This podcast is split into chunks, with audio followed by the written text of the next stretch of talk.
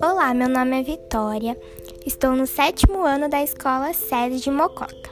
Hoje eu vim contar um caso de enigma. O caso da professora e das 10 crianças desaparecidas. Havia uma escola onde estudavam várias crianças. Havia professores e funcionários. Até que um dia 10 crianças e uma professora desapareceram. Antes do desaparecimento, as 10 crianças estavam muito tristes, mas ninguém sabia o porquê. Um detetive chegou à escola, questionou todos os, fun os funcionários, professores e todos que estavam no local. O detetive trabalhava em um laboratório onde investigou bastante sobre o caso. Um homem que trabalhava bem perto da escola escreveu um jornal contando o que havia acontecido.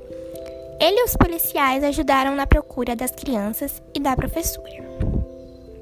Procuraram pela cidade inteira até que encontraram bem longe da escola uma estrada bem esquisita de terra. Neste momento estavam à procura somente a polícia e o detetive.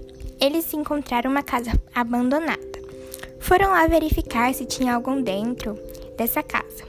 Dentro da casa, eles levaram uma surpresa e tanto. Havia as dez crianças presas e a professora morta. Ninguém por perto se não fosse os suspeitos. As crianças logo falaram as características da pessoa que os pegou, pois somente a professora sabia quem era o culpado. As crianças falaram que quando o detetive e os policiais chegaram, o culpado havia pulado pela janela e fugiu para perto de um rio que tinha ao lado de duas árvores. Os detetives e a polícia correram atrás do culpado. Ele estava todo de preto, não dava para ver quem era até que conseguiram pegar e levaram para a delegacia. Quando tiraram a máscara do culpado, eles tiveram uma grande surpresa, pois era o homem que havia escrevido o jornal do desaparecimento. Desde então, ele já confessou tudo porque matou a professora, pois ela iria o denunciar para a polícia.